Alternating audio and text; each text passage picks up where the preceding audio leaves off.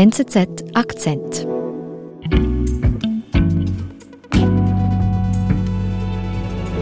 Five, three, two, one. Release, release, release. Fire. Fire.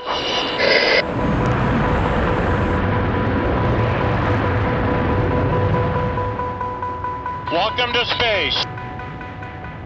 To all you kids down there, I was once a child with a dream, Vor einer Woche, am 11. Juli, ist zum ersten Mal ein Raumflugzeug mit Touristen in den Weltraum geflogen.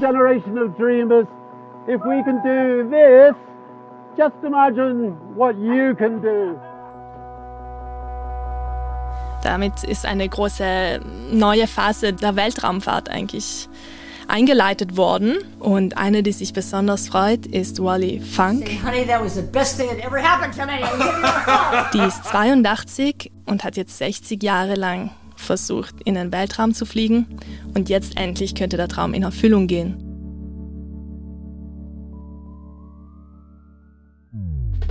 Eine touristische Reise ins All. Das ist seit kurzem möglich. Auch für die 82-jährige Pilotin Wally Funk. Sie könnte morgen als älteste Person in den Weltraum reisen. Ruth Fulterer erzählt ihre Geschichte. Die Geschichte von Wally Funk beginnt in den Anfang 1960ern.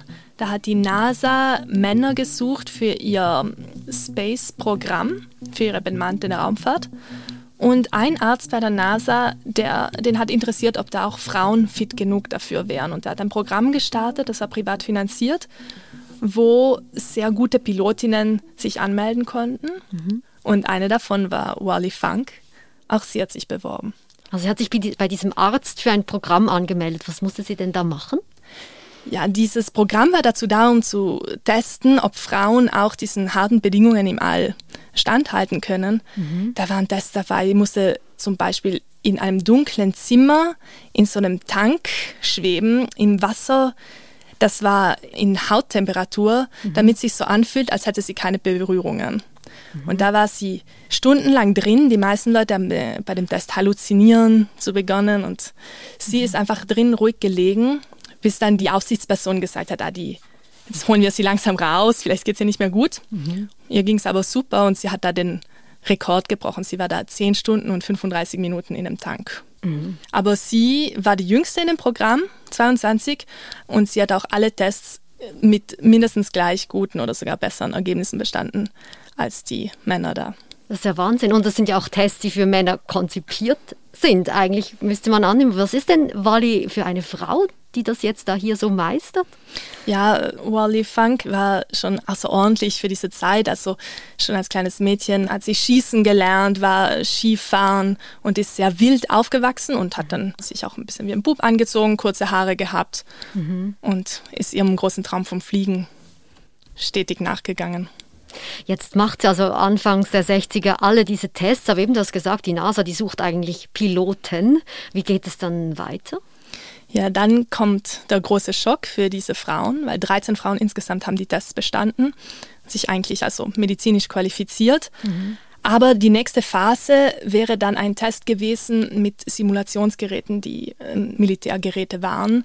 Und da braucht es dann eine offizielle Anerkennung, um diesen Schritt zu gehen. Also von den Behörden. Genau. Und die haben die dann nicht bekommen, weil man das nicht so einsah, warum da jetzt Frauen auch ins All fliegen wollen. Und dann? Und dann haben sich ein paar von der Gruppe bewährt, von diesen Frauen, so dass es dann die Sache im Kongress diskutiert wurde. Aber man hat sich dann dagegen entschieden. Also es ist eine offizielle Absage an die Frauen, nein, ihr dürft nicht ins All. Was waren denn damals die Argumente im Kongress? Dass es einfach nicht die soziale Ordnung ist. Und man hat auch vor allem argumentiert mit ökonomischen Gründen, dass es sich nicht auszahlt, weil Frauen dann ja irgendwann schwanger werden und sich um ihre Kinder kümmern und Hausfrauen sind. Und wieso soll man dann dieses teure Programm an sie verschwenden praktisch? Und für die Frauen war das halt auch ein besonders großer Schock, weil sie als Pilotinnen sehr, sehr weit gekommen waren. Das hat vor allem im Zweiten Weltkrieg angefangen, wo die Piloten im Krieg kämpfen mussten. Und dann hat man Frauen angefangen, in so Programme aufzunehmen. Und dann war das jetzt eigentlich 20 Jahre später ungefähr ein großer Rückschritt. Was macht denn Wally nach diesem Rückschlag, was nach dieser Absage? Ja, erstmal macht sie eine große Reise in Europa, Afrika, fährt sie herum und sie geht dann aber einfach ihrem Traum vom Fliegen nach, weiterhin. Sie wird Piloten, Ausbildnerin, hat über 3000 Leuten das Fliegen beigebracht, hat eine ziemlich steile Karriere dann hingelegt. Sie wurde zur ersten Frau an der Spitze der Flugaufklärungsstelle der USA. Mhm. Also sie ist dann zu großen Flugunglücken gefahren und hat dann geschaut, was da passiert ist. Mhm. Aber der Traum Weltall, der ist zu diesem Zeitpunkt eigentlich gar kein Thema mehr dann. Er ist für sie immer ein Thema geblieben, aber eher im Hintergrund. Aber dann hat 1976 die NASA beschlossen, jetzt vielleicht doch den Frauen das mhm. Fliegen zu erlauben. Mhm. Wally Funk hat sich dann viermal beworben, mhm. aber immer Absagen gekriegt. Und zwar, weil sie kein Ingenieurstudium hat. Mhm. Und das reicht dann nicht mehr. Die Astronauten zu der Zeit sind super gut ausgebildet. Mhm. Und auch diese Männer, die unter diesen sogenannten Mercury 7 waren, also die, die in den 60ern da ausgewählt waren für dieses große Programm, die hätten sich alle nicht mehr qualifiziert. Das heißt also, der Traum muss sie zu diesem Zeitpunkt eigentlich begraben. Genau, im Moment scheint es da keinen Ausweg zu geben. Und es scheint so ein bisschen so, als würde sich auf ihre Flugkarriere weiter konzentrieren. Mhm. Wie geht es dann weiter? Ja, dann kommt ähm, um die Jahrtausendwende diese Idee auf, dass man ja auch als Privatperson ins All fliegen kann und nicht Astronaut dazu sein muss. Wer hat denn diese verrückte Idee? Das sind ein paar Multimilliardäre in den USA. Unter dem Namen ist Branson, Jeff Bezos, Elon Musk. Mhm. Also Moment mal kurz, Elon Musk sagt mir Tesla-Gründer, Bezos, äh, Amazon-Gründer, Branson, wer ist Branson? Branson ist der Besitzer der Virgin-Gruppe, ein Brite. Also der war im Musikgeschäft tätig und auch in der Flugindustrie, diese Virgin Airlines gibt es. Mhm. Gut, jetzt wollen diese Milliardäre also ins Weltall. Was steckt steckt denn hinter dieser Idee? Dahinter steckt wahrscheinlich auf einer Seite ein bisschen dieser kleinen jungen Traum. Dann gibt es noch den letzten wilden Westen praktisch zu erkunden. Das ist halt das Weltall. Mhm. Aber das ist halt ein Teil der Geschichte, denn sie erhoffen sich da schon auch kommerzielle Erfolge. Und da ist die, jetzt der Weltraumtourismus ein kleiner Teil davon. Aber es gibt auch andere Zwecke, zum Beispiel werden Satelliten, die wir brauchen für unsere täglichen Aktivitäten, die werden dann mit drauf transportiert und da kann man Geld verdienen. Die erhoffen sich das schon kommerziellen Erfolg davon. Mhm. Aber die Idee war schon auch mit dabei von Anfang an, dass man irgendwann Touristen ins All nehmen kann. Das war die Idee und das ist auch das, was es auch ein bisschen interessanter macht oder für die Öffentlichkeit. Das ist der große Traum über diese technische Innovation hinaus. Was bedeutet das für Wally? Wie geht es weiter? Die hat das natürlich gleich auf dem Schirm mhm. und hat sich gleich 2010 ein Ticket besorgt von Branson. Mhm. Der hat damals ganz viele verkauft. Für äh, wie viel Geld? Für 250.000 Dollar. Okay, um ins All zu fliegen. Genau, da haben sich Leute sonst angemeldet, wie Tom Hanks, Katy Perry, Lady Gaga und irgendwo eben auch Wally Funk. Und ja, sie hat dann dieses Ticket und wartet und es gibt Komplikationen und sie wird vertröstet. Aber genau, die Uhr tickt. Aber es ist 2010 hat sie das Ticket gekauft und sie ist auf der Warteliste und wartet. Warum gibt es denn all diese Verzögerungen? Also man muss sagen, nur weil diese Tickets verkauft wurden, heißt ja noch nicht, dass diese ähm, Maschinen existieren und einsatzbereit sind. Okay. Das war eine sehr lange Periode, wo das immer weiterentwickelt wurde. Mhm. Einen großen Push gab es dann, wo die USA 2004 es erleichtert haben, dass auch private Unternehmen eben Raumfahrten anbieten können. Mhm. Von Anfang an war Branson dabei, aber der wurde dann zurückgeworfen, weil es 2014 einen Unfall gab, wo ähm, sein Fluggerät in der Luft zerbrochen ist und der Co-Pilot gestorben. Mhm. Und da musste er das um, wieder um ein paar Jahre zurück verschieben und die Leute vertrösten. Und währenddessen war der Amazon-Gründer Jeff Bezos, hatte große Fortschritte gemacht und 2015 seine, seine Rakete so weit entwickelt, dass sie mal rauf und runter fliegen konnte. Zum ersten Mal erfolgreich. Mhm.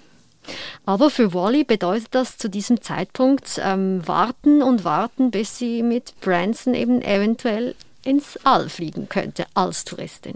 Genau, weil sie ist da einfach nur eine von vielen auf der Liste. Mhm. Es wurden 600 Tickets verkauft und es dürfen immer nur sechs Leute aufs Mal fliegen. Also mhm. Ja, und sie ist, sie geht ja auch jetzt langsam gegen 80 zu. Also wie ist denn das? Kann man da überhaupt noch hoch in diesem Alter? Ist das kann man das noch durchstehen, diese Strapazen? Ja, man muss sagen, Wally Funk hat nicht aufgegeben und immer weiter sich auch fit gehalten. Also sie ist sehr robust für ihr Alter. Und natürlich hat sich auch die Raumfahrt sehr verändert und die Anforderungen sind weit von denen entfernt, wo sie die Tests machte, mhm. wo sie sehr jung war. Das heißt, jeder kann ins All theoretisch. Genau, das hat Elon Musk mal so schön gesagt. Jeder, der eine raue Achterbahnfahrt gut übersteht, der kann auch ins All fliegen. Okay, gut. Aber Wally, sie wartet und freut sich noch immer auf diesen Flug. Wie geht es denn weiter? Ja, in den letzten Monaten hat sich dieses Kopf-an-Kopf-Rennen der Milliardärjungs zugespitzt. Jetzt wurden die Ankündigungen gemacht. Also Bezos hat dann verkündet, wann er ins All fliegen kann. Und Branson ist ihm dann noch eine Woche zuvor gekommen. Der wollte sich das nicht gefallen lassen. Mhm. Und er ist jetzt eben am 11. Juli ins All geflogen. Und zwar zum ersten Mal eben auch mit zahlenden Touristen. Mhm. Wer war denn da an Bord? Also es waren er und sein Bruder und dann noch einer, ein unbekannter, der reicher viel, Mensch. Der viel Geld gezahlt hat. Genau. Mhm. Oh my God, this is unbelievable. This is too unbelievable. Uh, I was once a child with a dream. Now I'm an adult in a spaceship looking down to our beautiful, beautiful Earth. And please return to your seats and strap in. Approaching re-entry. Da fliegt Richard Branson also ins All, aber Wally Funk ist nicht an Bord. Die war da ja noch auf der Warteliste, aber wenn alles gut geht, kann sie morgen mitfliegen. You open the hatch and you step outside. What's the first thing you say? Denn Bezos hat sie eingeladen. Wie hat denn Wally Funk auf das reagiert? I will say, honey, that was the best thing that ever happened to me. Und sie war begeistert. Also da gibt es dieses Video, sie strahlt über das ganze Gesicht, umarmt den so best thing that ever happened to me. Ja, sie ist einfach eine sehr, auch eine sehr lebhafte Frau und freut sich einfach total, dass ihr Lebenstraum jetzt doch noch in Erfüllung geht. We're gonna fly you up into space on the very first flight. That's your, your You're gonna be an astronaut. Oh, finally!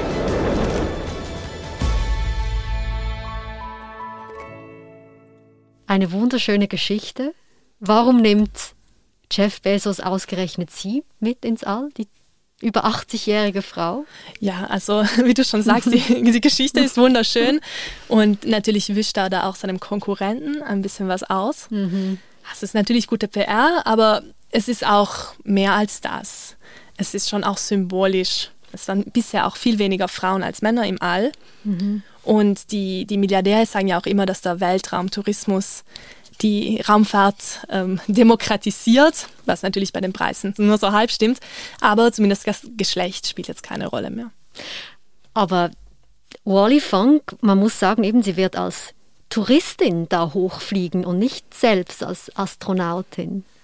Ja, das stimmt. Als Astronautin hätte sie wahrscheinlich die Erde umkreisen können oder Expeditionen mhm. machen. Das war das, was diese anderen Männer, die sich damals beworben hatten, machen mhm. durften. Mhm.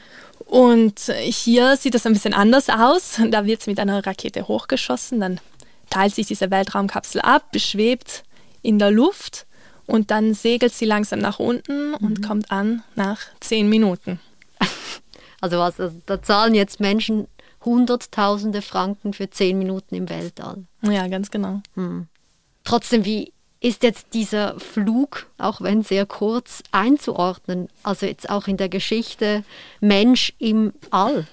Ja, es sind schon bedeutende Tage, weil es eben der Beginn ist der Ära des Weltraumtourismus. Mhm. Und wenn das jetzt auch nur so zwei kurze Flüge sind, die Pläne sind groß. Also Branson will dann 600 Mal im Jahr sowas anbieten. Oh, ja.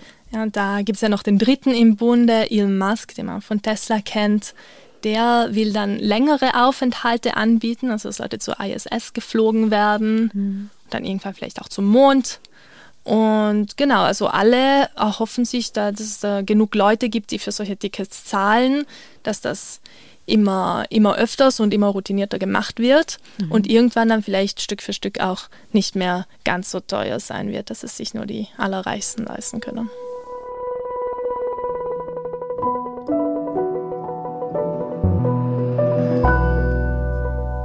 Würdest du hochfliegen, Ruth? Wenn es denn mal ein bisschen erschwinglicher wird vielleicht. Ähm, ich, ja, ich ich glaube, ich habe, hätte ein Problem mit dem ökologischen Fußabdruck. Das aber, eine andere Frage, stimmt. aber sonst ähm, ist so, es sieht ja recht sicher aus, wenn sie das so oft machen. Also ich habe schon Probleme auf der Achterbahn, deshalb lassen wir das lieber. Vielen Dank für den Besuch im Studio. Danke. Das war unser Akzent. Ich bin Nadine Landert. Bis bald.